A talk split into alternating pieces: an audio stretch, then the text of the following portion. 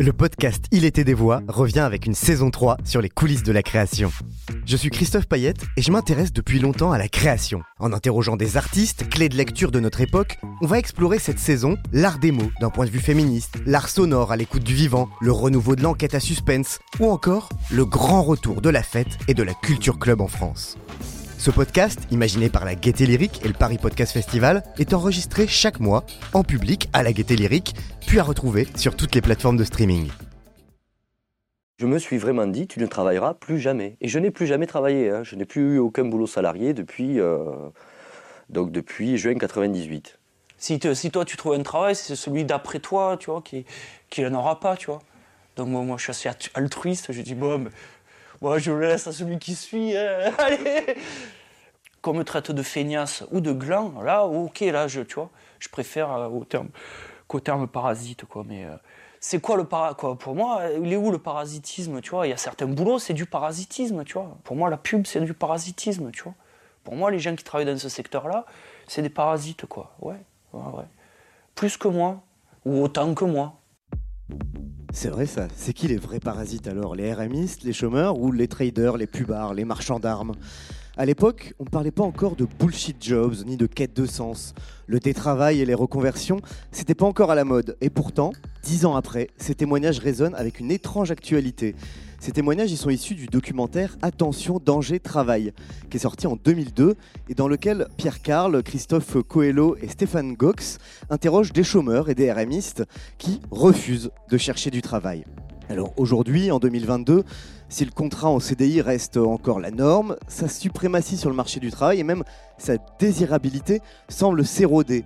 Entre précarisation subie et recherche d'épanouissement personnel, les carrières s'offrent volontiers des détours par des chemins de traverse. D'après une étude menée en 2021 par la société YouGov, 78% des 18-24 ans n'accepteraient un emploi que s'il a du sens.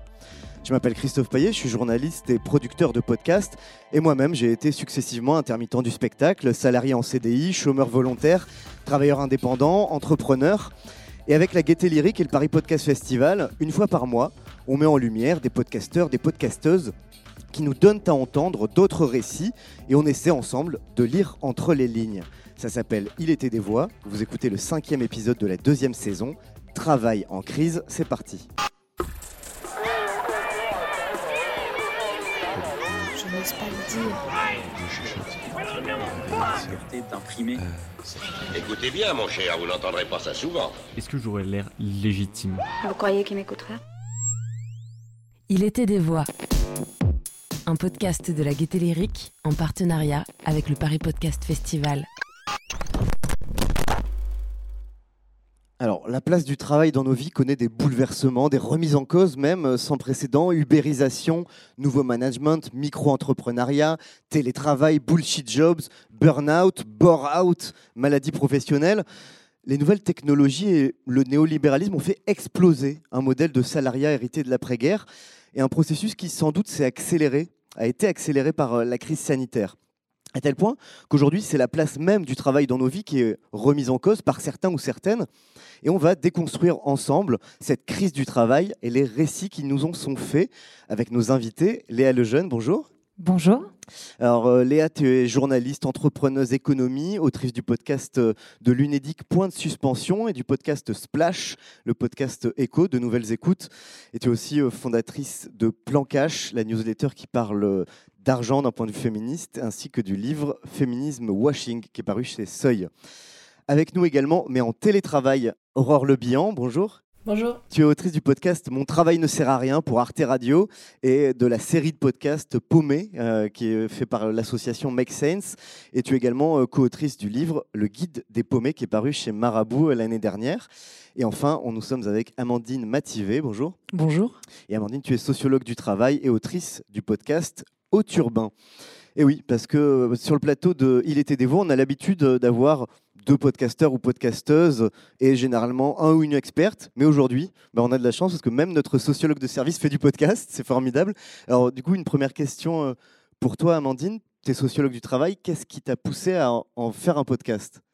Bah, je suis sociologue du travail où je travaille dans un cabinet où il y a des attentes euh, assez euh, spécifiques, où on écrit des rapports pour les représentants du personnel assez normés, avec des canons assez précis. Et j'avais envie, en fait, bah, de donner euh, la voix à, toutes ces personnes que je rencontre dans le cadre de mon travail, mais dont je ne peux pas forcément euh, bah, transmettre de la même manière euh, dans mes rapports que dans, dans le podcast. Donc il y avait cette idée un petit peu de, bah, de, de faire entendre d'autres voix qu'on n'entend pas beaucoup. Et euh, à l'époque, il n'y avait euh, pas beaucoup de podcasts qui parlaient du, travail et qui donnent notamment la, la parole aux, travailleurs et aux travailleuses. Donc la démarche, c'était euh, c'était celle-ci. Parce que c'est beaucoup de témoignages en fait. C'est pas forcément des experts, mais c'est des témoignages. C'est important ça de quand pour comprendre les bouleversements qui touchent le monde du travail, de s'appuyer comme ça, d'entendre ces témoignages. Bah, évidemment, c'est important de, partir de ceux qui éprouvent le travail, qui, parlent de leur activité, qui peuvent parler de la, pénibilité et qui euh, vivent euh, de plein fouet euh, les éventuels changements. Et la casquette d'expert ou de sociologue, elle est aussi présente dans, mon podcast. Mais l'idée, c'est vraiment de partir de ceux et celles qui, au quotidien, soit éprouvent le télétravail maintenant ou se rendent dans leurs différentes entreprises. Toi, Léa, comment tu abordes ces transformations du monde du travail dans tes podcasts? Alors, dans euh, Splash, euh, dont j'ai été co-autrice euh, l'année dernière, on va mettre en perspective les transformations du monde du travail avec. Euh, avec la, question du droit du travail au quotidien, avec les travaux de sociologues, avec les travaux euh, de personnes qui sont employées dans les entreprises.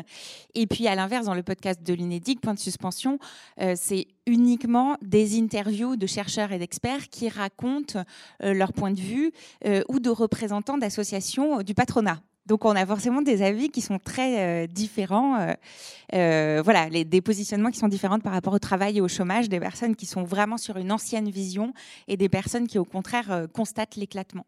Pour finir ce, premier petit tour de table, toi, Aurore, ce qui est intéressant, c'est que tu as, eu une double démarche. Pour Arte Radio, tu as raconté ton propre parcours professionnel et comment tu as quitté, on va dire ça comme ça, un job qui t'emmerdait profondément. Mais ça, on va y revenir. Et en même temps, avec le podcast Paumé, là, pour le coup, tu prends, euh, à travers des témoignages, le pouls de toute une génération et même plus spécifiquement d'une communauté. Parce que c'est une communauté paumée. Est-ce que tu peux nous raconter ce que c'est que Qui sont ces paumés? Alors, les paumés, c'est euh, donc un projet qui est né au sein de l'association Make Sense et qui rassemble. euh, qui est rassemblé en grande partie sur un groupe Facebook où il y a plus de 21 000 membres. Il y avait aussi des événements, des apéros paumés qui étaient organisés régulièrement, euh, et encore aujourd'hui d'ailleurs, vous pouvez vous y rendre. Et euh, l'idée, voilà, c'était de, rassembler des gens qui traversent des phases de vie où ils se posent plus de questions qu'ils n'ont de réponses. Donc c'est un petit peu la, définition de paumé. Et du coup, ces questionnements, ils pouvaient Souvent, ils touchaient d'abord au, travail. On, se rendait compte, enfin, on- dans cette communauté, on parlait plein de sujets. Il n'y a pas seulement le travail, il y avait aussi le mode de vie, la relation aux autres. Mais on se rendait compte que souvent, le début d'un parcours de remise en question, de quête de sens, ça a commencé par le travail.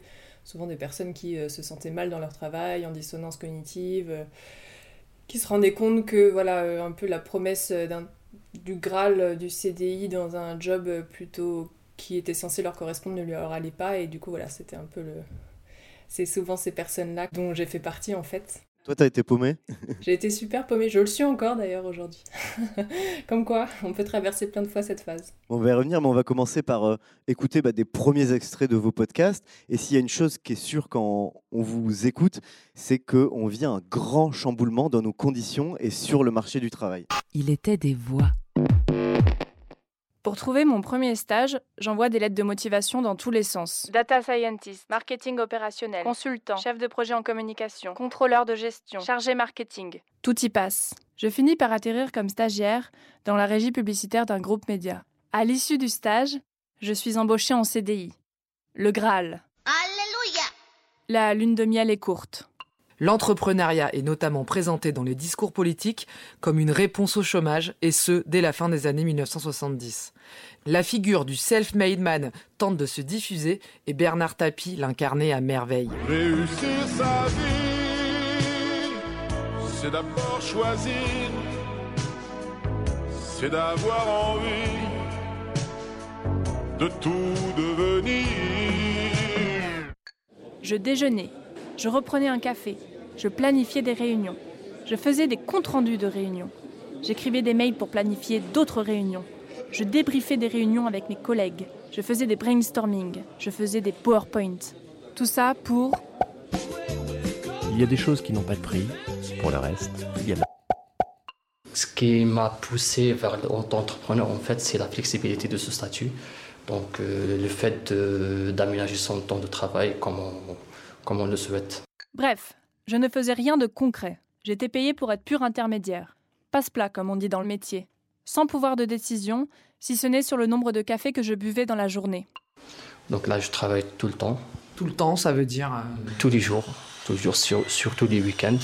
Actuellement, euh, par manque de ressources, donc on peut dire que je suis obligé de faire cette activité, mais euh, je fais des recherches en parallèle pour trouver un, un revenu meilleur et dans des conditions meilleures. Le contexte sanitaire a forcé à avoir recours massivement à, à du télétravail alors que les accords censés l'en- l'encadrer, l'organiser n'existaient peut-être pas. Finalement, enfin, avec le temps, je pense que les salariés se rendent compte que c'est quelquefois euh, encore plus oppressant en fait, parce que euh, il faut euh, encore plus rendre compte de son activité. Euh, il faut mettre à disposition son logement pour travailler, éventuellement des équipements que l'employeur fournit pas. Donc le télétravail, on a commencé, et c'est très bien d'ailleurs, à relativiser ses qualités. Voilà, on a entendu pêle-mêle euh, un CDI qui rend pas vraiment heureux, une micro-entreprise qui transforme l'entrepreneur en prolétaire 2.0, le télétravail qui achève d'abolir euh, la frontière sacrée entre vie professionnelle et vie privée.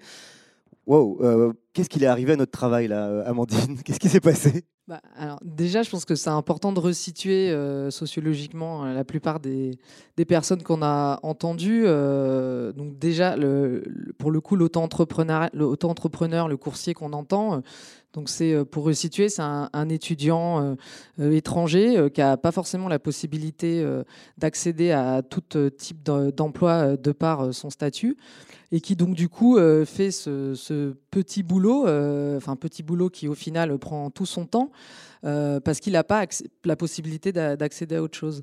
Donc en fait, c'est important à chaque fois de relire aussi en fonction des, bah, à la fois des origines sociales, des parcours des uns et des autres, parce qu'effectivement, tout le monde ne va pas avoir les mêmes euh, ressources euh, bah, pour accéder à tel ou tel euh, emploi et tout le monde n'aura pas non plus, va pas accéder non plus à l'auto-entrepreneuriat ou au choix, d'être coursier pour les mêmes raisons.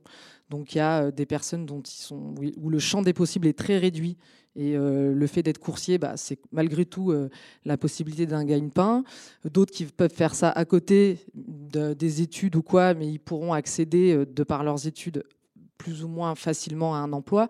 Donc c'est surtout ça qu'il faut euh, interroger, c'est relire un peu tous ces extraits-là et de savoir de d'où on parle et de, qui on parle. Quoi. Oui, parce que quand on parle d'auto-entrepreneuriat qui, euh, qui se développe, déjà, est-ce que effectivement ça se développe? Est-ce que ça explose euh, la micro-entreprise? Bah, ce qu'on peut observer, c'est que effectivement, euh, les, euh, les statistiques montrent qu'il y a eu euh, de plus en plus de statuts qui ont été déposés. Après, ce qui est important de regarder, c'est euh, en fait, au départ, quand ça a été lancé, c'était aussi dans une logique travailler plus pour gagner plus. Donc, on se rendait compte que c'était des personnes qui étaient déjà dans un emploi stable en CDI, qui en plus pouvaient accéder à ce statut-là d'auto-entrepreneur. Et on voit aussi un phénomène inverse qui est quand même intéressant sur l'ubérisation c'est que là, il y a eu des derniers mouvements où, en fait, qu'est-ce que cherchent les coursiers? C'est à être reconnus comme salariés.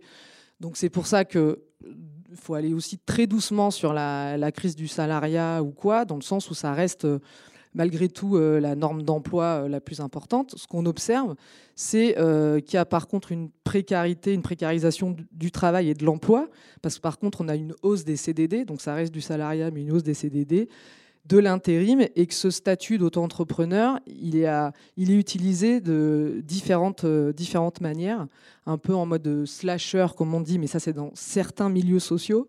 Ça ne correspond pas non plus à, tous les, toutes les formes d'emploi. Oui, ça, il y, a des- situations extrêmement euh, diverses, en fait, entre euh, l'auto-entrepreneuriat qui est effectivement, comme tu le disais, du salariat déguisé, de la surexploitation, et à l'inverse, peut-être des jeunes qualifiés pour qui c'est une façon de sortir de la contrainte du salariat, qui est parfois des conditions euh, euh, extrêmement dégradées, et de rechercher une autonomie. Oui, bien sûr, mais ce qui est intéressant aussi de constater, c'est que, euh, en fait, c'est pas pour autant que les, que les personnes ont, envie d'être seules et de travailler de façon indépendante. Ce qu'on voit, notamment avec les nouveaux espaces de coworking, même si ces personnes ont des statuts d'auto-entrepreneurs, en fait, ils cherchent à, travailler ensemble, ils cherchent un collectif. Donc, c'est pas pour autant qu'il y, a, qu'il y a une individualisation accrue non plus. Il y a quand même toujours cette quête de collectif à travers ces nouveaux lieux, les tiers-lieux. Mais pareil, c'est pas n'importe quel domaine d'activité, et c'est pas tout le monde, c'est peut-être des phénomènes aussi plus urbains aussi. Toi, Léa, comment tu analyses et lis ces, ces bouleversements? Est-ce que voilà, l'ubérisation, c'est une remise en cause du salariat ou c'est juste une précarisation L'ubérisation, c'est une précarisation. Il euh, faut aussi regarder d'où ça vient. Ça vient de start-up dans la Silicon Valley. Euh, ça vient euh, de cadres surdiplômés, de, milieux assez aisés, qui en gros vont réinventer la façon dont on construit certains métiers, donc le métier du beurre, des Deliveroo, la livraison, le taxi, en cassant les droits du travail et en cassant la façon dont c'était exercé dans les entreprises auparavant. Donc, il faut quand même situer ce truc-là. Il y a quand même un mécanisme d'exploitation euh, des personnes avec la bonne idée d'un côté et euh, des personnes surexploitées de l'autre. L'auto-entrepreneuriat, en plus, en France, les personnes qui sont auto-entrepreneurs gagnent assez peu d'argent par an. Hein. Je ne sais plus exactement le, chiffre, mais on est autour des 10 000 euros. Tu t'en souviens? Non, moi non plus. mais voilà, on est, euh, on est sur des montants qui sont assez faibles. Et euh, là, par exemple, l'année dernière, il y a eu une hausse très forte des auto-entrepreneurs, notamment des auto-entrepreneuses femmes qui ont décidé de se lancer dans l'entrepreneuriat et en tant qu'indépendantes. Euh, mais ça montre aussi que c'est pas elles qui créent les startups à succès en levant des millions et des millions d'euros, euh, mais par contre, elles sont surreprésentées dans les auto-entreprises. Donc, voilà, là, là-dessus, il y a quand même quelque chose qui repose sur une forme d'inégalité, sur une forme de, de casser le droit du travail. Et effectivement, vous le citiez tout à l'heure, en ce moment, en France, il y a une procédure au pénal contre Deliveroo. Il y a plus de 70 personnes qui ont euh, déposé plainte pour, en gros, travail dissimulé. En Espagne, euh, les, les, les, livreurs ont gagné. Donc, euh, et puis, il y a d'autres fronts qui sont ouverts, notamment en Grande-Bretagne. Donc, il y a une, une vraie bagarre en Europe sur ce que doit être le travail, ce que doit être le CDI, etc. Aurore, est-ce que les paumés euh, avec qui euh, tu as pu euh, échanger dans le podcast ou même tout simplement au sein de la communauté sont confrontés à ces problématiques d'ubérisation du travail? Alors nous, force est de constater que le groupe paumé, alors en termes de classe d'âge et de classe sociale, et merci de resituer sociologiquement, parce que ça me tient aussi à cœur, ça reste des personnes qui sont diplômées et d'une classe plutôt bourgeoise, euh, c'est pas euh, le cas de tout le monde, euh, c'est assez chouette. Alors, c'est plus le cas dans, le groupe où il y a plus de 21 000 membres. On, demande toujours la question aux gens quand ils rentrent dans le groupe de nous raconter un peu leur vie. Et on s'aperçoit que même s'il y a, on va dire, un gros 80% qui vient de cette classe, il y a aussi 20% de personnes qui viennent sur le groupe et qui n'ont pas nécessairement. qui, voilà, qui, font, qui font des petits boulots et qui sont pas nécessairement dans des jobs de cadre. En réalité, ce qu'on observe, c'est qu'en effet les questionnements d'une certaine classe sociale qui est celle des paumés euh, sont pas du tout les mêmes qu'un questionnement de quelqu'un qui a un, dit un, bullshit job, c'est pas la même chose qu'un job de merde, entre guillemets. C'est un peu la différence à faire. Et en effet, quand on est coursier et qu'on bosse énormément, c'est pas les mêmes problématiques que moi j'ai pu avoir euh, devant un ordinateur à m'ennuyer. C'est quand même, voilà, c'est important de, de graduer et de, et de montrer que c'est pas non plus les mêmes souffrances ou les mêmes euh, situations bien sûr, euh, on va y revenir euh, sur, la souffrance au travail et les différences, effectivement, les énormes euh, différences et inégalités qu'il peut y avoir. Et alors, Amandine, quand on n'est pas dans le cas de la micro-entreprise, quand on a la chance ou la malchance, je ne sais pas, d'être salarié, justement, est-ce que c'est une chance ou une malchance? Est-ce que les conditions de travail se sont dégradées? Bah, ça, c'est pareil, toujours un peu compliqué de répondre de façon euh, générale. Ça dépend en fait euh, des, des secteurs d'activité. Il y a toujours des métiers euh, qui sont dits pénibles, qui sont où la santé des salariés est, physique est, toujours exposée. On a toujours des morts au travail. Ça existe encore, encore aujourd'hui. Après, il y a des problématiques, notamment les, ce qu'on appelle les risques psychosociaux. Donc ça, c'est plutôt une problématique qui a un peu plus explosé, qui a, qui a émergé et qu'on a toujours un peu de mal à traiter ou que les employeurs ont toujours un peu de mal à traiter. Et c'est ce qui fait que bah, potentiellement on observe des burn-out ou quoi. Donc euh, euh, des personnes qui, euh, qui, à un moment donné, bah, à la fois sont débordées par la charge de travail, sont pas reconnues, sont en conflit de valeurs ou ne trouvent plus le sens justement au, travail. Donc la question, c'est pas tant de savoir si c'est une chance ou pas d'être en, en, CDI. Ça reste quand même malgré tout une stabilité qui permet bah, d'accéder à un certain nombre de droits.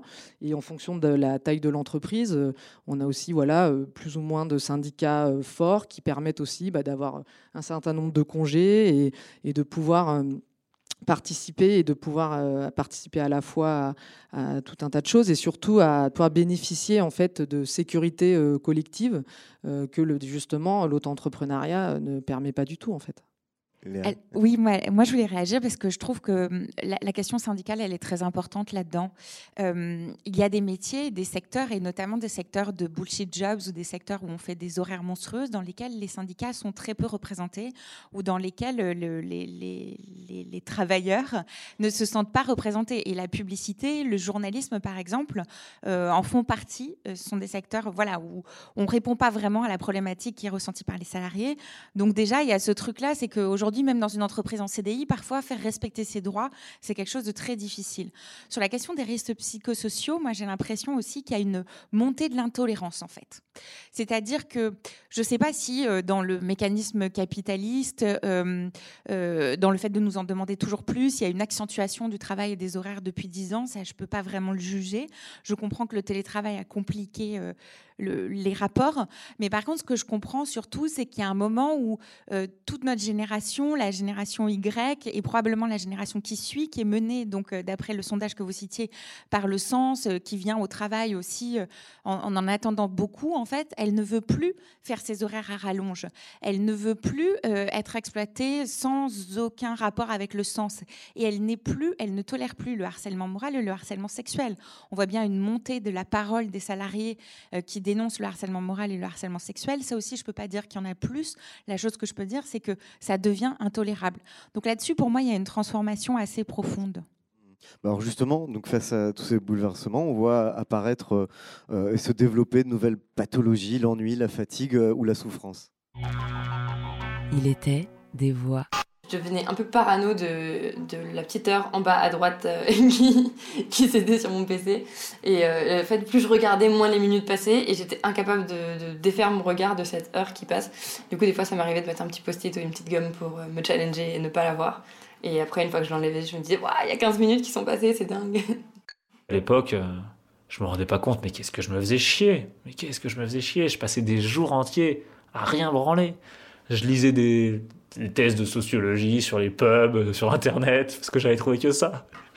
On s'échangeait des jeux avec mes potes. Euh, je téléchargeais et je regardais des, des, épisodes au boulot. en vrai, je suis pas du genre à faire ça normalement, mais j'en pouvais plus, quoi. J'avais rien à foutre. Et puis au bout d'un moment, c'était trop. En fait, trop de boulot, trop de relations difficiles euh, avec les salariés, entre associés. et à bah, un moment, j'en, enfin, vraiment, moi, ce qui me vient comme terme, c'est j'en pouvais plus. Bon, j'ai toujours beaucoup, beaucoup bossé dans ce cabinet. Euh, c'était du 5h, 20h. Hein, euh.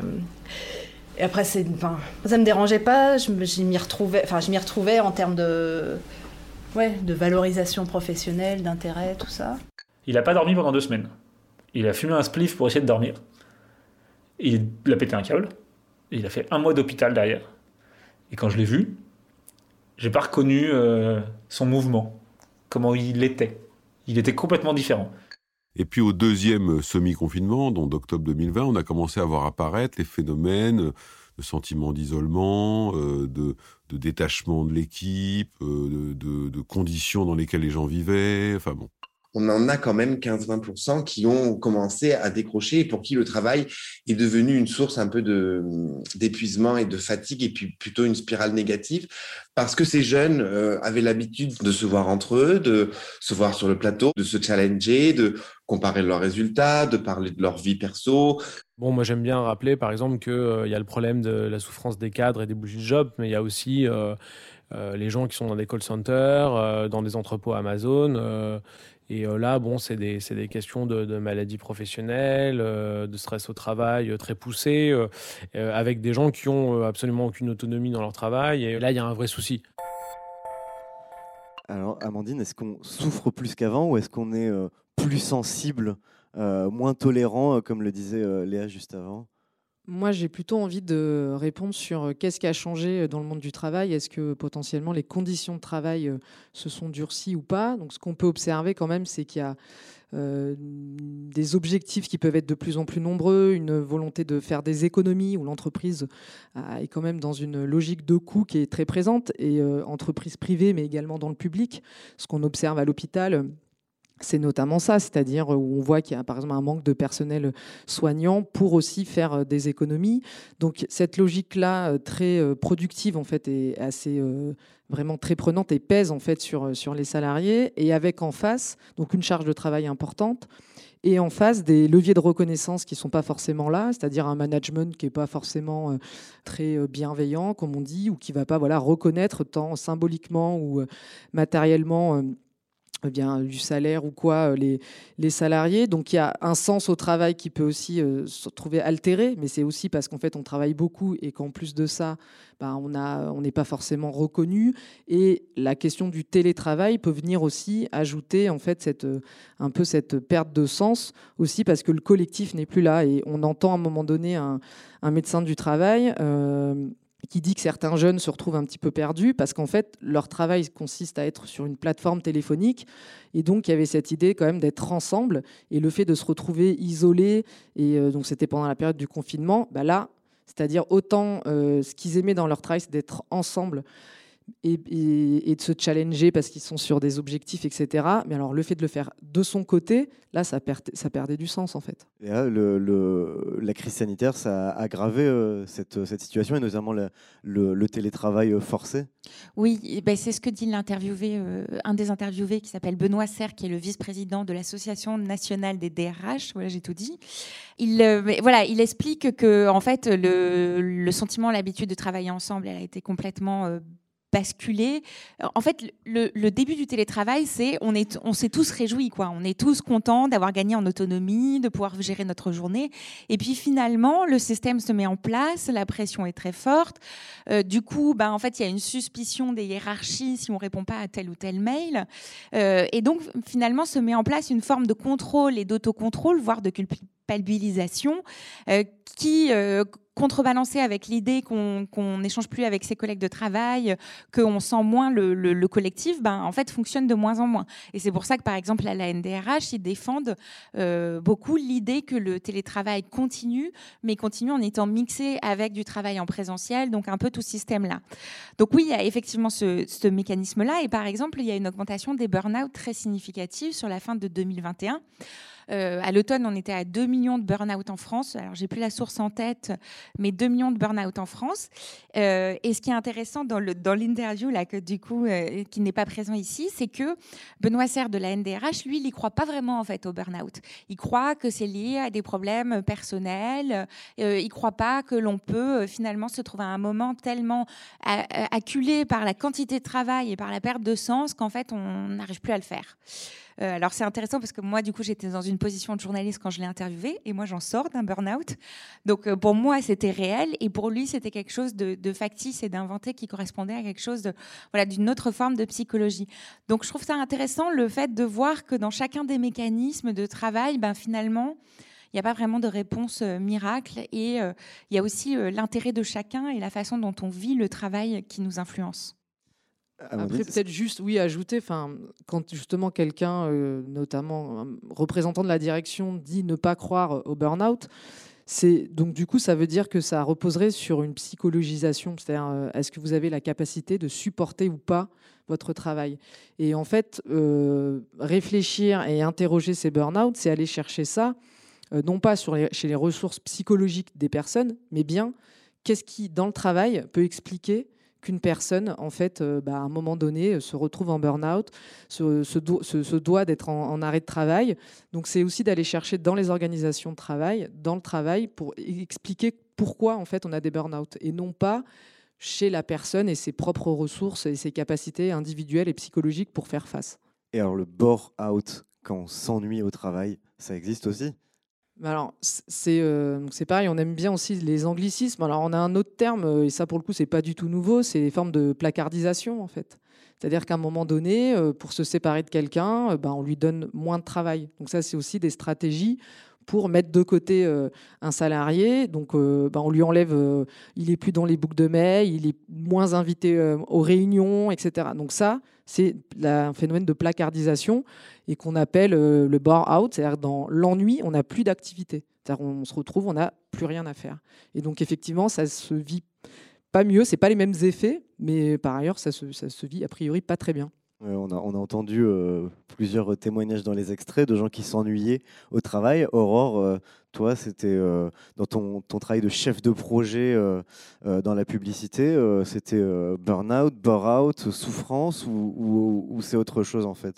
Oui, alors on adore les anglicismes et mettre les choses dans des petites cases. Mais ouais, pour moi, c'était un mélange de, je pense, bore-out, donc le fameux ennui, et le brown-out, qui est un nouveau terme à la mode qui exprime la perte de sens. Donc moi, je, commençais à me construire une conscience euh, sociale et écologique. Et c'est vrai que travailler dans la pub, ça faisait bizarre. Euh, et du coup, j'ai commencé à vraiment sentir que ce que je faisais au quotidien, ça allait pas dans le bon sens, en tout cas le sens que moi j'ai envie pour le monde.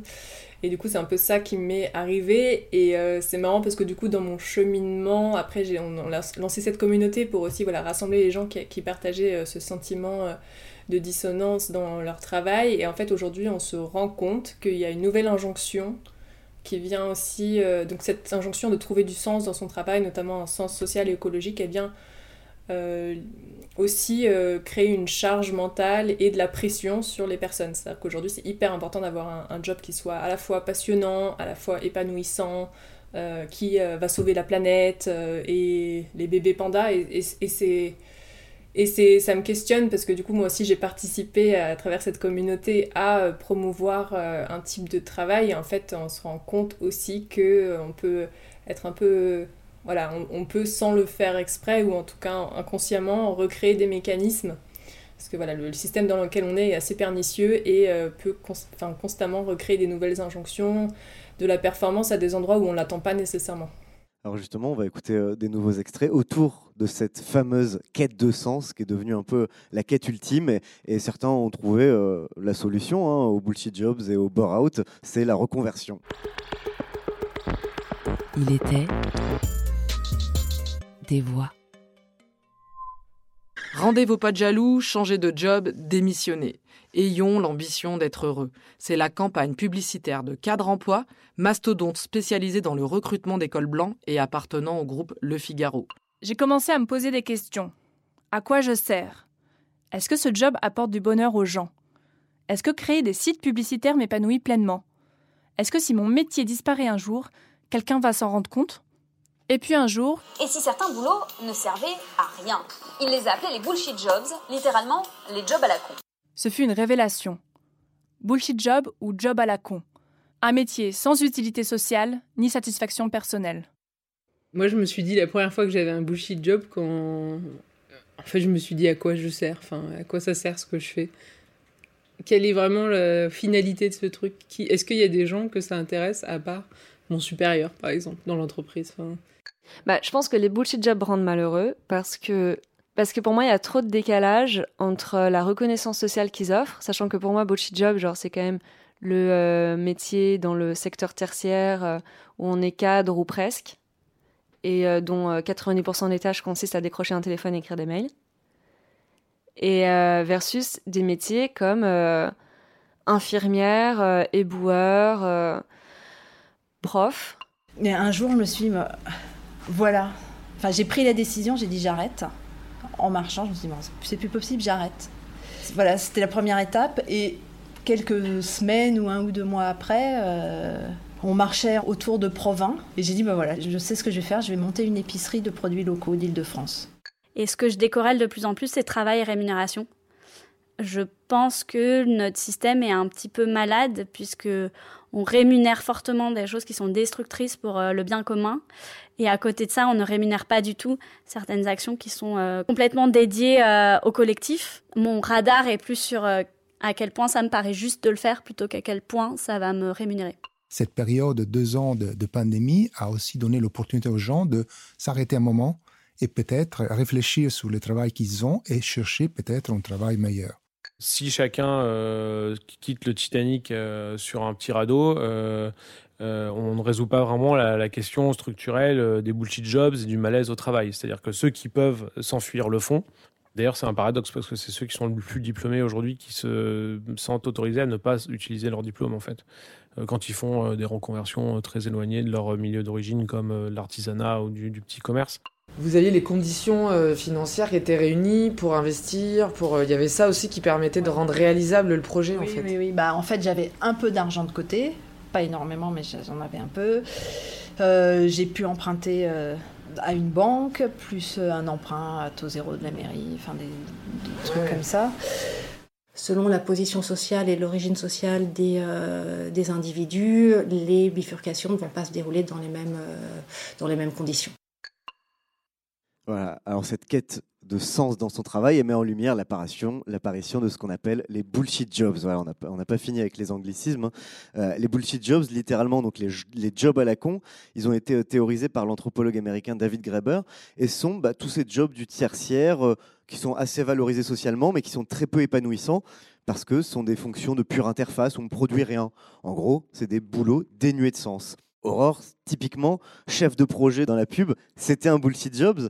Comment, euh, quel processus a fait que tu, tu, euh, tu t'es rendu compte de ça, que tu l'as qualifié comme tel Et est-ce que le fait, pour le coup, de mettre une étiquette dessus, tu t'es senti euh, moins seul, en quelque sorte? Oui, comme, comme je disais, c'est un peu un moment, voilà la vingtaine, on, se fait un peu des avis sur les choses et, et du coup j'ai un peu construit une conscience et du coup c'est vrai que ce travail-là me, me correspondait pas et du coup il y avait à la fois donc la finalité mais aussi le quotidien qui me semblait euh, dénué de sens et la conjugaison de ces deux choses faisait que c'était particulièrement alors je dirais douloureux mais je pense qu'il y a des souffrances euh, bien pires. Et, et ce qui voilà ce qui après du coup j'ai voulu euh, j'ai tout plaqué et j'ai voulu devenir prof de français. Je me suis dit voilà prof de français c'est très bien ça a du sens je vais faire ça et euh, on ne pourra pas me soupçonner de faire quelque chose euh, qui, euh, qui, qui, est dénué de sens. Et moi, moi en tout cas, c'était voilà, après c'était mon, c'est mon moteur et, et, je sais que voilà, nous, nous ce qu'on dit dans la communauté paumée, c'est qu'il y a plein de choses qui vont faire que les gens vont trouver du sens au travail. C'est pas du tout nécessairement la finalité, ça peut être l'argent, ça peut être le fait d'être en collectif, ça peut être le fait d'être d'apprendre des choses, il y a plein de manières de trouver du sens, mais euh, voilà, c'est pas aussi, voilà, encore une fois, de ne pas remplacer une injonction par une autre, ça me semble important.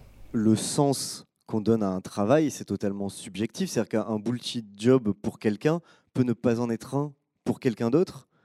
Amandine Effectivement, moi, je... la question du sens, ça peut être intéressant, mais je trouve que ça peut venir masquer euh, les conditions d'emploi, en fait, les conditions de travail.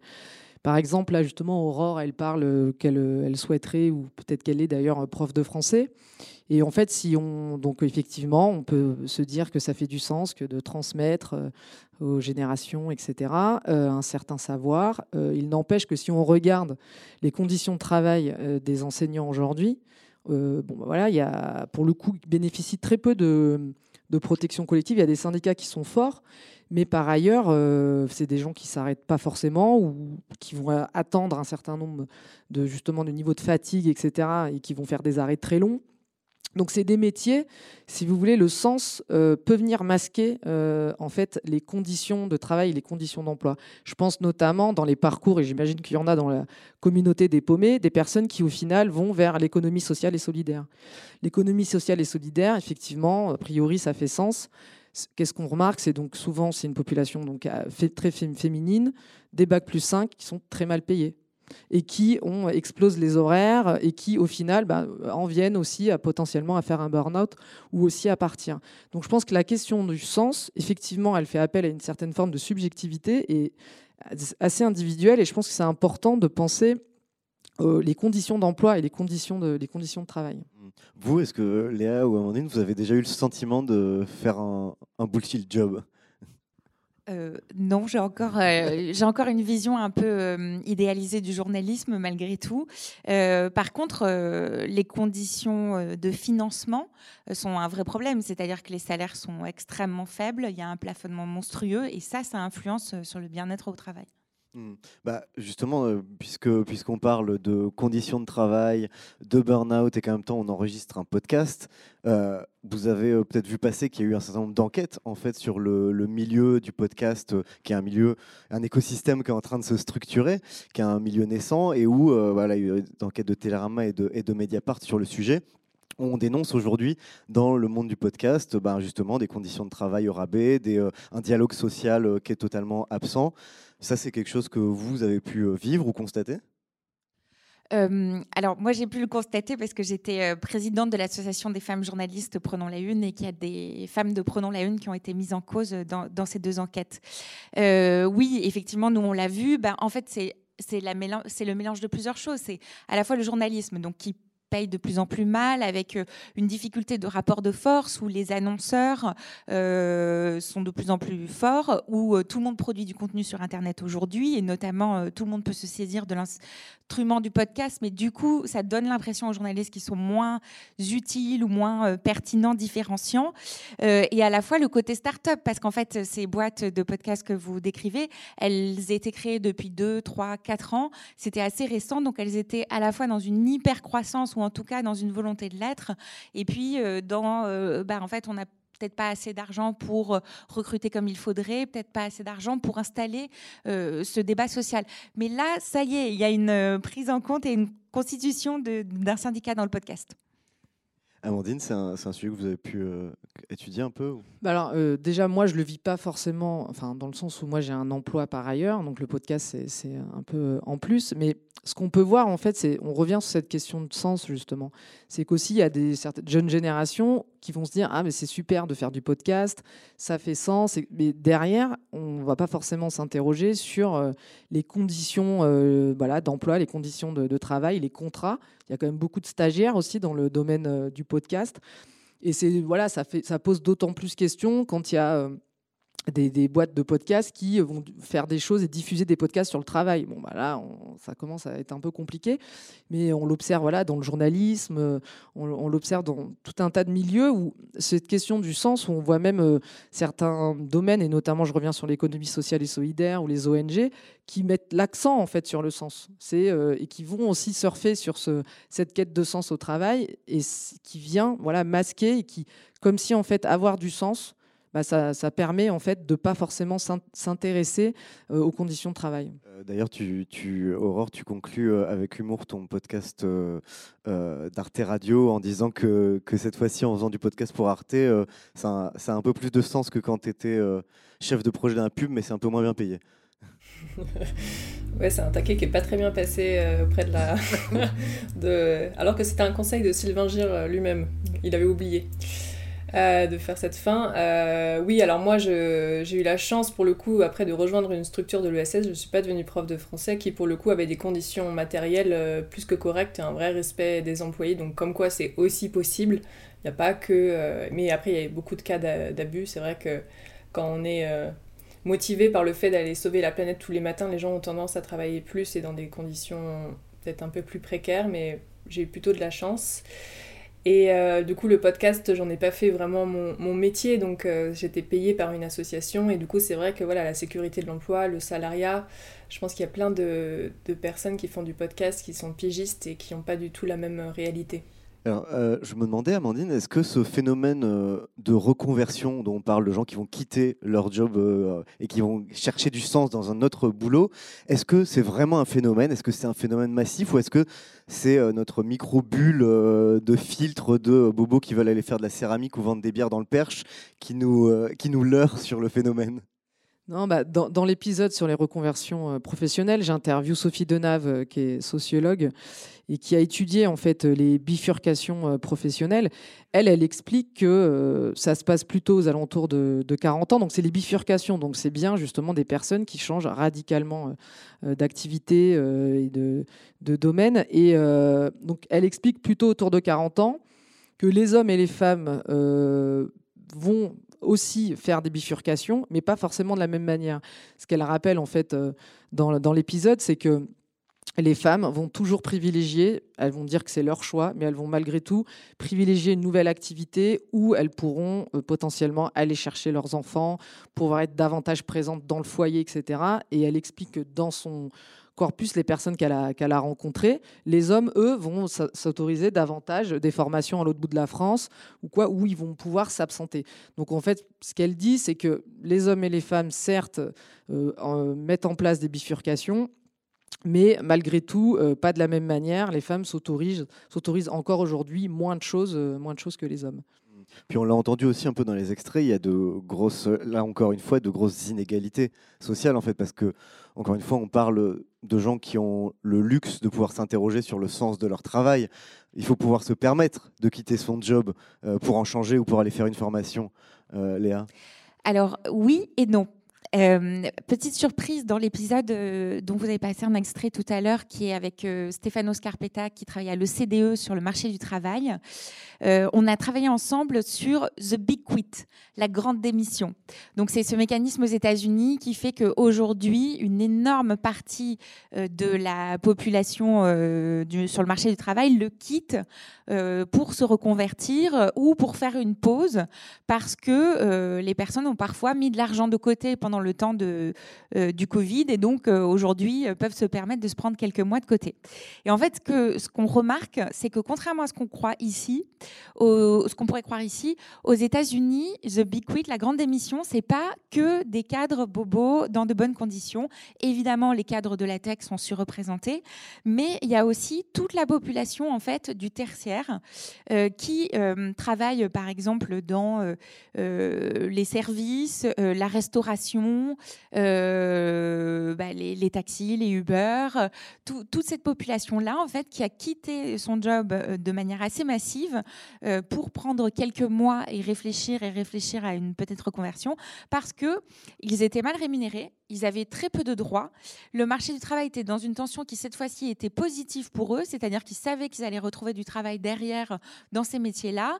Et puis effectivement, bah, ça n'avait plus de sens. Ils peuvent se permettre de le quitter ils n'y sont pas si accrochés que ça, donc euh, ils le tentent. Et ça, c'est assez nouveau en fait.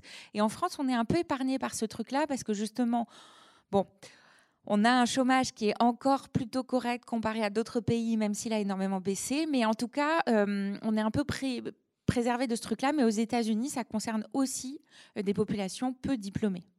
Amandine, sur la situation en France par rapport aux États-Unis Alors moi, je ne vais pas aller dans des, comparaisons. Euh, mais ce qui est certain, c'est que de toute façon, le droit du travail n'est pas le même aux États-Unis qu'en France. Donc là, les filets de sécurité sont pas les mêmes aux États-Unis euh, qu'en France également.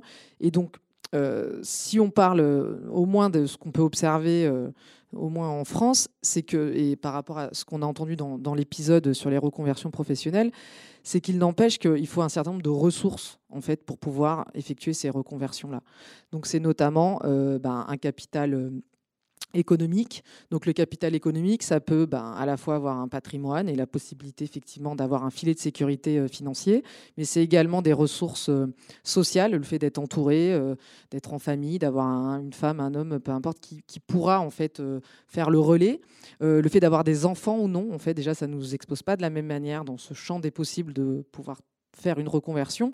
Et puis, euh, ce qu'on observe, notamment ce qu'on entend dans l'épisode sur les reconversions, une des personnes qui, euh, qui quitte, donc c'est pas la personne qu'on a entendue là, c'est quelqu'un qui était en CDI et qui a bénéficié en fait de droits individuels à la formation, c'est-à-dire qui a bénéficié de droits collectifs pour pouvoir en fait financer euh, son, sa reconversion. Donc on voit bien que ça, ça, repose quand même souvent aussi sur des des sécurités collectives qui tendent quand même à s'affaiblir euh, aussi, euh, aussi en France. D'ailleurs, euh, puisqu'on parle de sécurité collective face à cette, à cette flexibilité, en fait, on a entendu un extrait, dans l'extrait, une campagne de cadre emploi qui incitait à démissionner pour changer de carrière. Est-ce qu'à un moment donné, la quête de sens, c'est pas aussi une incitation fondamentalement ultralibérale à la flexibilité individuelle, une injonction à la mobilité? Oui, bah ça c'est un peu les discours euh, du changement. Il faut voilà, c'est la, c'est ce qu'on voit en entreprise. Il faut que ça bouge. C'est la, mobilité. Il euh, faut changer de poste. Les cadres sont notamment soumis à ça. Plutôt, c'est plutôt bien si on veut faire carrière de changer tous les trois ans euh, de poste, de changer d'entreprise, de faire des gaps et de récupérer du salaire, etc. Mais ça, pareil, c'est pas tout le monde, c'est pas tous les emplois et c'est pas non plus tous les secteurs hein, d'activité. Bon, et puis sinon, euh, si euh, au lieu de changer d'emploi, on juste on travaillait moins ou même qu'on arrêtait de travailler, c'est le détravail. Il était des voix. Habiter à Paris en 2019, c'est entendre des phrases comme J'ai encore fini à 22h hier soir, grosse charrette. Ou Je développe deux projets en parallèle de mon taf. J'ai plus trop de temps pour moi là. On se boit ce verre en 2021. Bisous. Ou encore Si ça continue comme ça, je vais finir en burn-out. Deux constats. Les gens semblent toujours être en train de courir après le temps. Le temps libre doit être lui aussi productif et l'injonction à multiplier les projets est forte. Deuxièmement, l'abondance de travail, rémunérateur ou pas, est valorisée socialement. Ceux qui travaillent moins sont regardés avec suspicion. Devant euh, cet échec à changer de rythme, euh, je me suis dit, bon, bah en fait, je vais complètement arrêter. Et comme ça, ça me permettra de définir un rythme qui me correspond mieux. Quand j'ai commencé à faire des cauchemars où je m'imaginais poursuivi par une horde d'ordinateurs en furie, je me suis dit qu'il était temps de partir. J'ai posé ma démission et je me suis barré. Euh, les secteurs qu'on voit plus ubiquites sont la santé, les services digitales, tous les secteurs qui étaient fortement sous pression pendant la pandémie, dans laquelle les travailleurs essentiels, qu'on les appelait comme ça, et qu'ils ont travaillé énormément pendant une très longue période, presque deux ans. Et beaucoup d'entre eux, maintenant, ils se disent, bon, je prends un peu un repli, je sors de mon au travail. Travailler trop, c'est un des cinq regrets des personnes sur leur lit de mort, d'après le livre de Bronnie Ware, Les cinq plus grands regrets des mourants, paru en 2011. Pour moi aussi, les, les gens ont peur du temps libre. Euh, ils n'ont pas appris à, à, comment dire, à faire autre chose que, que travailler. Et, euh, et en fait, ils ont peur de l'ennui. J'ai l'impression qu'il y a une question intéressante qui est à se poser, qui est de combien j'ai besoin pour vivre. Et il faut y répondre avec un chiffre très précis. Je trouve ça important de connaître son seuil minimum de revenus, du coup, de lâcher prise. Euh, c'est important d'être au clair avec un minimum en euros. Euh, C'est-à-dire, euh, moi je l'ai fait récemment, par exemple, à Nantes, il fallait 950 euros. Par les choix que j'ai faits, j'ai hum, beaucoup. Enfin, je vis en général avec un salaire euh, deux fois moindre, voire trois fois moindre que euh, beaucoup de mes amis. Et pour autant, j'ai pas l'impression de moins bien vivre. Je pense que je consomme beaucoup moins, mais est-ce que je vis moins bien? Je pense pas. Le, le bénéfice qu'on en tire à remplir cette journée de plein de choses que, qu'on aime, de plein d'activités qu'on aime, est largement supérieur à la, à la, à la perte d'un cinquième de salaire. Évidemment, on n'a pas toujours le choix. Pour ceux qui ont déjà du mal à nourrir leur famille et payer leur loyer, ralentir n'est pas vraiment une option. Se poser cette question de travailler moins reste un luxe et il ne faut pas l'oublier. Et n'oubliez pas que...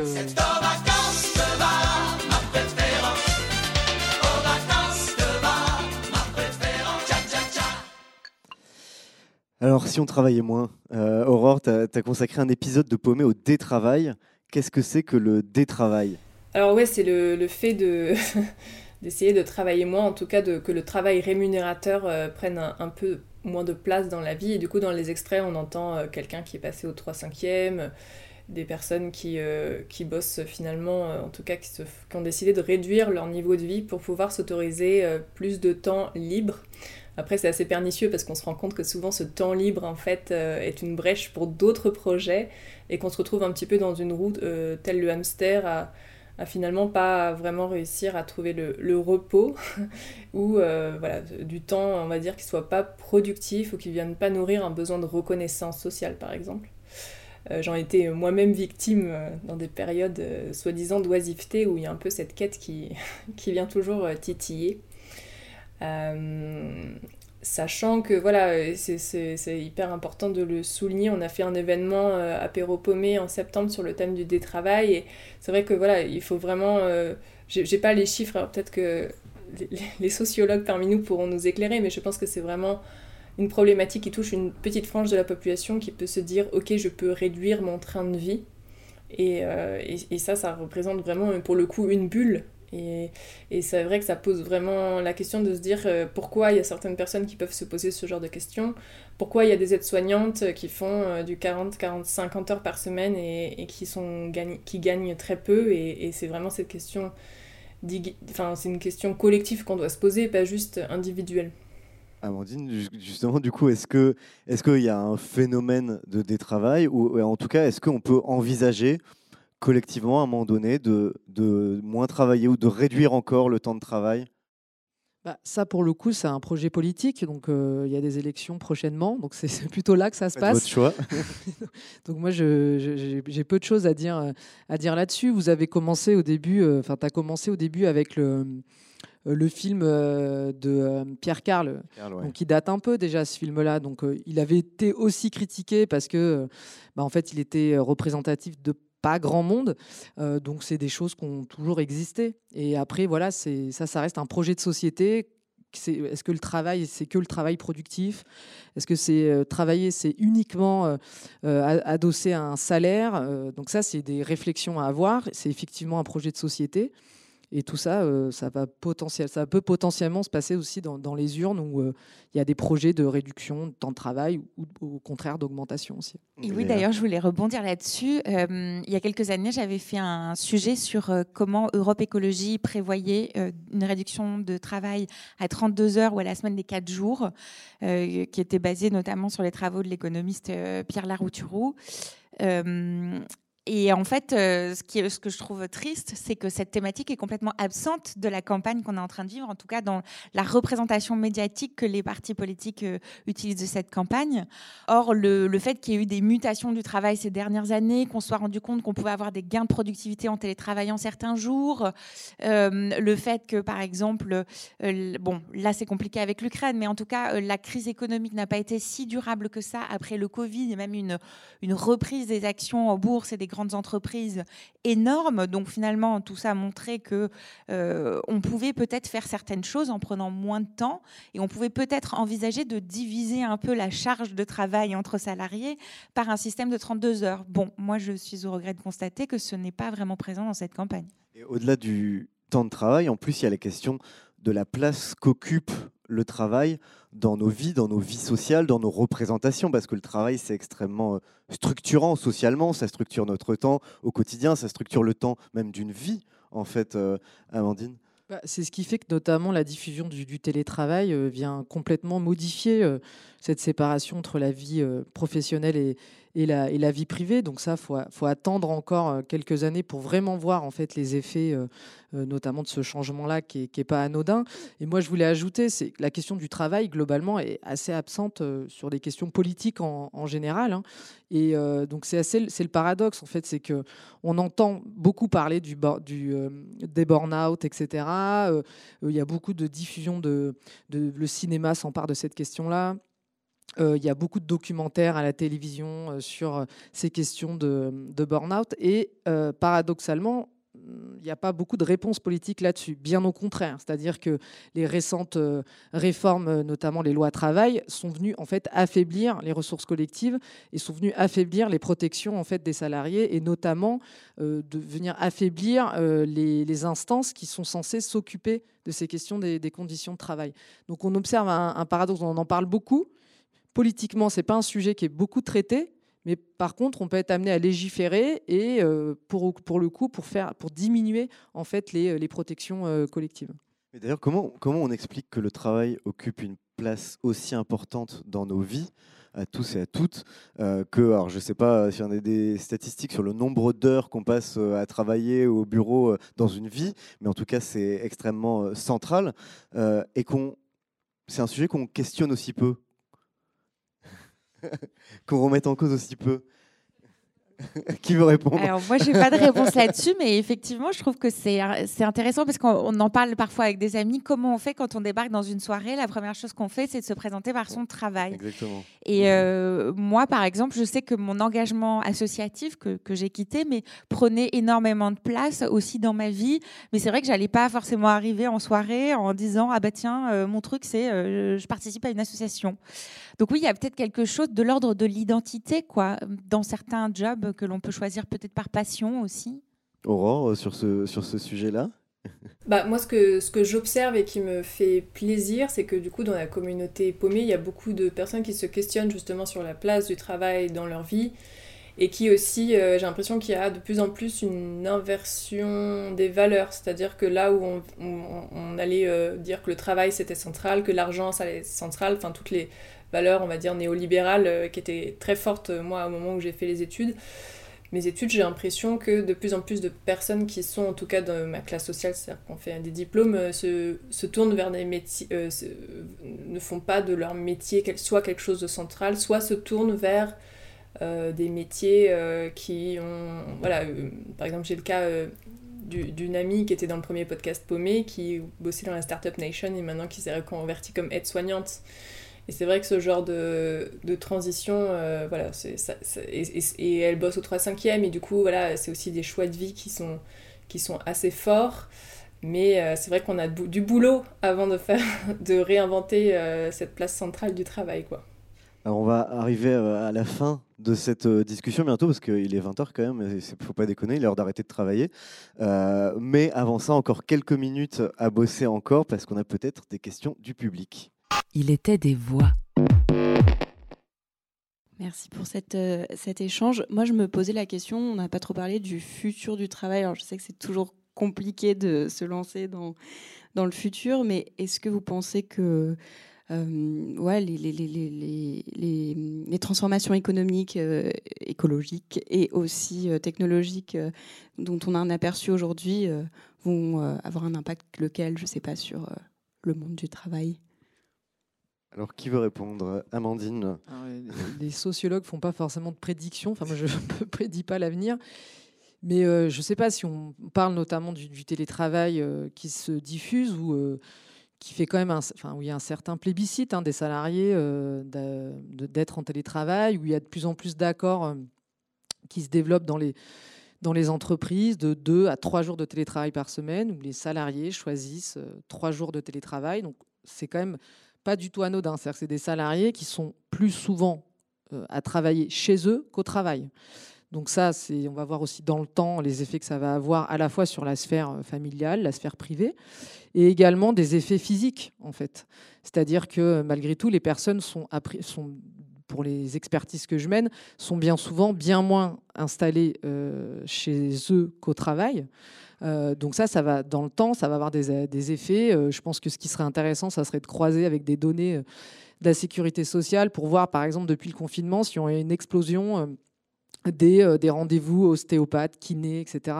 Et nous, on peut le voir déjà, où les, personnes se plaignent de lombalgie, etc. Donc là, déjà, on peut voir qu'il y a des, c'est bien lié au télétravail, notamment, et à cette diffusion, il y a des effets notamment sur le corps de ces personnes qui euh, se retrouvent dans des conditions qui sont pas forcément adaptées pour réaliser leur, euh, leur, activité.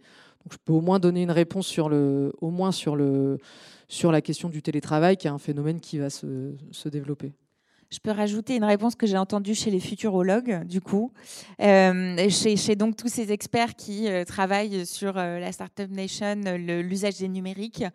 eux, ce qu'ils pensent, c'est qu'il va y avoir une disparition de tous, ces, de tous les bullshit jobs, mais aussi de toutes les tâches automatisées, remplacées de plus en plus par les intelligences artificielles. Alors moi, qu'est-ce que j'en pense? Je ne sais pas trop.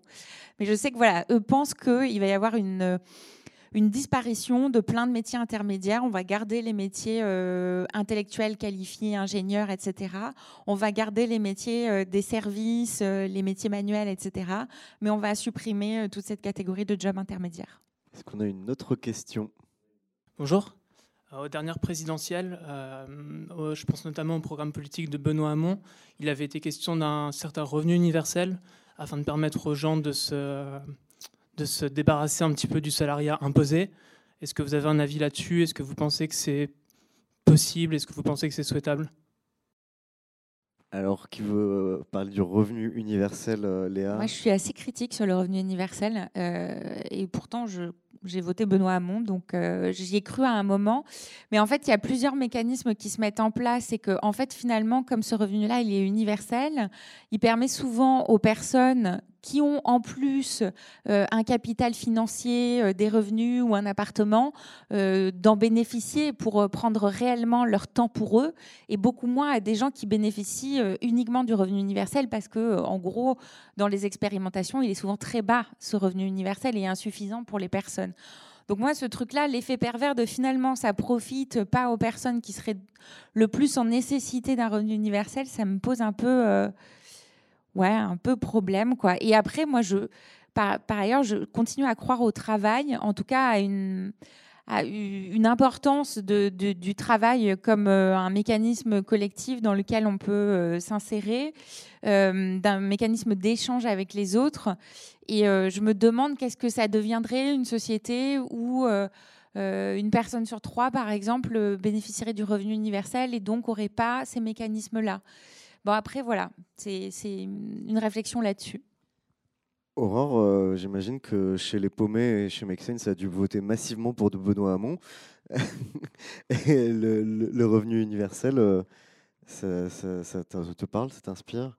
Ouais, ça fait partie des différents, des différents outils qui, en tout cas, dans les personnes qui réfléchissent autour du détravail, euh, c'est souvent quelque chose qui revient. Il y a aussi, je connais, personnellement, je connais pas très bien la nuance, mais il y a aussi la question du salaire universel qui aurait une mécanique différente.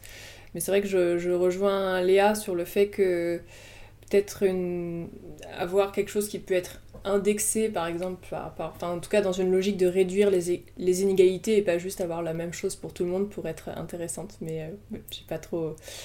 Moi, présidente, je ne sais pas ce que je ferais. Est-ce qu'on a peut-être une dernière question avant de conclure? Oui, c'est un petit peu en lien, mais sur la place et la reconnaissance des activités euh, dites contributives. Donc c'est à la fois, par exemple, être aidant familial, mais aussi euh, donner son temps euh, dans une association. alors voilà, c'est peut-être une question qui s'adresse plus à la journaliste économique, mais qu'est-ce que vous pensez de ça et est-ce que ça a été chiffré? Alors c'est très absent des programmes politiques en fait ces derniers temps. On en avait parlé un certain temps et enfin il y a, je sais pas, il y a deux trois ans, c'était vraiment sur le tapis. Et euh, voilà, quelle est votre réflexion sur euh, ces activités euh, dites contributives?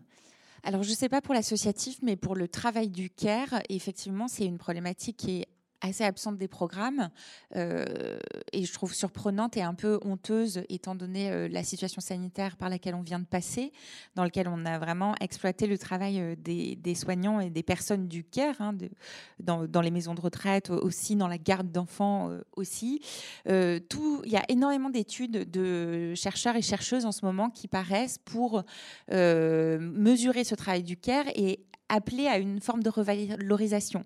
Parce qu'en gros, dans la hiérarchie du système capitaliste tel qu'il fonctionne aujourd'hui, ces professions-là, qui pourtant apportent énormément à la société, ne sont pas, alors en, termes start-up, on appelle ça scalable, c'est-à-dire euh, ne peuvent pas euh, être diminuées, euh, être être restreinte à un processus de mécanisation qui va permettre de euh, rentabiliser le truc pour les entreprises. Voilà. Mais en gros, le système du CARE, il peut pas être changé puisqu'il repose vraiment sur les mains, sur l'humain, sur l'empathie, sur des choses qui sont euh, non mesurables. Et du coup, il y a un problème là-dessus qui ne fonctionne pas. Et moi, j'ai pas la solution. Mais en gros, euh, ce qu'on voit, c'est que pour l'égalité femmes-hommes, par exemple, face au monde du travail, il va falloir à un moment changer la valorisation de ces salaires-là parce que les femmes continuent à aller massivement vers ces jobs-là et moins vers des travaux euh, très rémunérateurs. Donc là-dessus, il il y a une inégalité, mais en tout cas, il y a énormément de travaux de recherche en ce moment là-dessus. Je te l'ai dit, mais tu n'as pas écouté. Il était des voix. Et voilà, cet épisode 5 de la saison 2 d'Il était des voix, euh, travail en crise, touche à sa fin. Merci à nos invités, Léa Lejeune, euh, journaliste et autrice entre autres du podcast Point de suspension, Aurore Lebihan, autrice euh, du podcast Mon travail ne sert à rien sur Arte Radio et de Paumé chez Make Sense, et Amandine Mativé, sociologue du travail et autrice du podcast Au Turbin. Alors si vous voulez pousser la réflexion, allez écouter leur podcast évidemment sur la plateforme de votre choix. Et puis il y a quelques autres podcasts qui déconstruisent notre rapport au travail. Il y a évidemment la série Travail en cours chez Louis Média. Il y a euh, Arte Radio qui vient tout juste de sortir Le Bocal, une excellente fiction sur le monde de l'entreprise. Et puis il y a un épisode récent du podcast On ne peut plus rien dire de Judith Duportail qui est intitulé Travail, faut-il tout plaquer? Merci à notre public d'être venu assister à cet enregistrement. On se retrouve ici à la Gaieté Lyrique le 6 avril prochain pour déconstruire cette fois-ci les récits de demain et les podcasts de fiction d'anticipation avec Max Molon qui est designer, enseignant-chercheur en design et fondateur du Design Fiction Club. Thomas Le Petit Corps, auteur du podcast Silencio chez Bababam, et Mehdi Bayad, qui est euh, auteur, entre autres, du podcast Lumière Noire. Et puis pour être tenu au courant de la suite, c'est toujours sur les réseaux sociaux de la Gaieté Lyrique et du Paris Podcast Festival. Salut Vous venez d'écouter Il était des voix un podcast de la Gaieté Lyrique en partenariat avec le Paris Podcast Festival. À l'animation, Christophe Payet. À la réal, c'est Lucie Lossel et Sonic le Studio à la prod. Sonic.